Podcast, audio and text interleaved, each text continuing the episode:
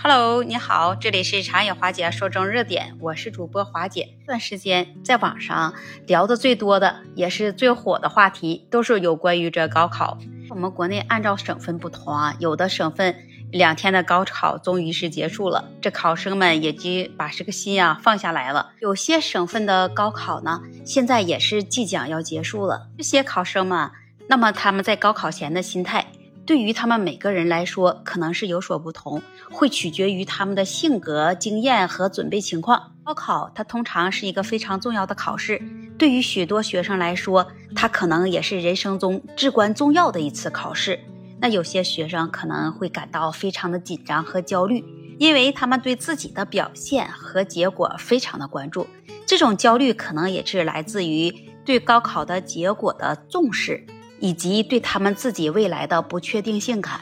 那他们可能会担心自己是否能准备充分，是否能在考试中发挥出最佳的水平。高考结束后，那你看这些考生，他通常就会感到自己啊，我终于解脱了，终于可以轻松了，因为他自己已经度过了一段紧张的备考时期，不再需要面对那么大的压力。还有一些考生呢。他虽然这高考是结束了，他会觉得可能会感到一种不确定性感，不知道自己的成绩如何，也不确定未来的发展方向，也可能会对自己的表现进行一个反思和评估，去回想一下自己在高考中的发挥，以及是否达到了自己的预期目标。但是还有一些考生，他就觉得我已经都经历了这么长时间的备考和紧张的考试的过程。那么我也是尽力了，不管考试的结果如何，不管将来如何，那我会感到一种轻松和解脱的心情。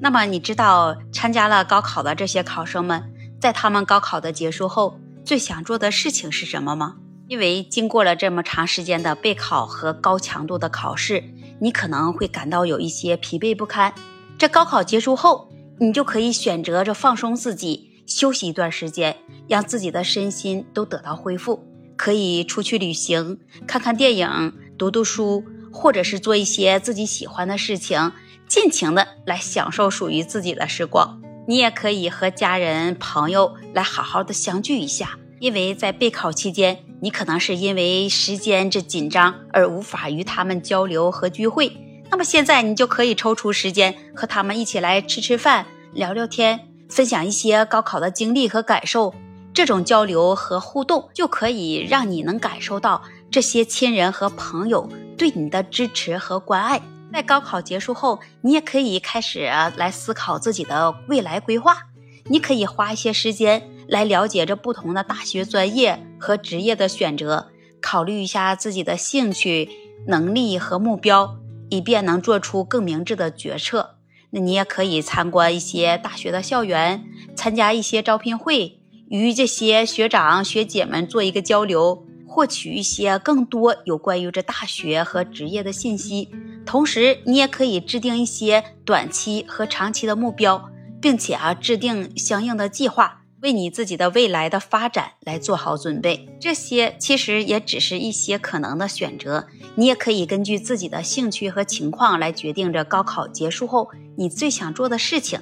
那记得你要给自己一些时间和空间，来放松放松你的心情，来恢复你的精力，为你自己的未来的新阶段来做好准备。那么，在你高考结束的时候，你也会有这样的规划吗？你也会这样放松你自己吗？最后，那华姐祝所有的考生们都能顺利度过这高考。并且在接下来的人生旅程中能获取更好的成绩。欢迎把你的分享写在评论区，同时也期待你的关注、订阅和点赞。那么今天华姐就跟你分享到这里了，我们下期节目再见。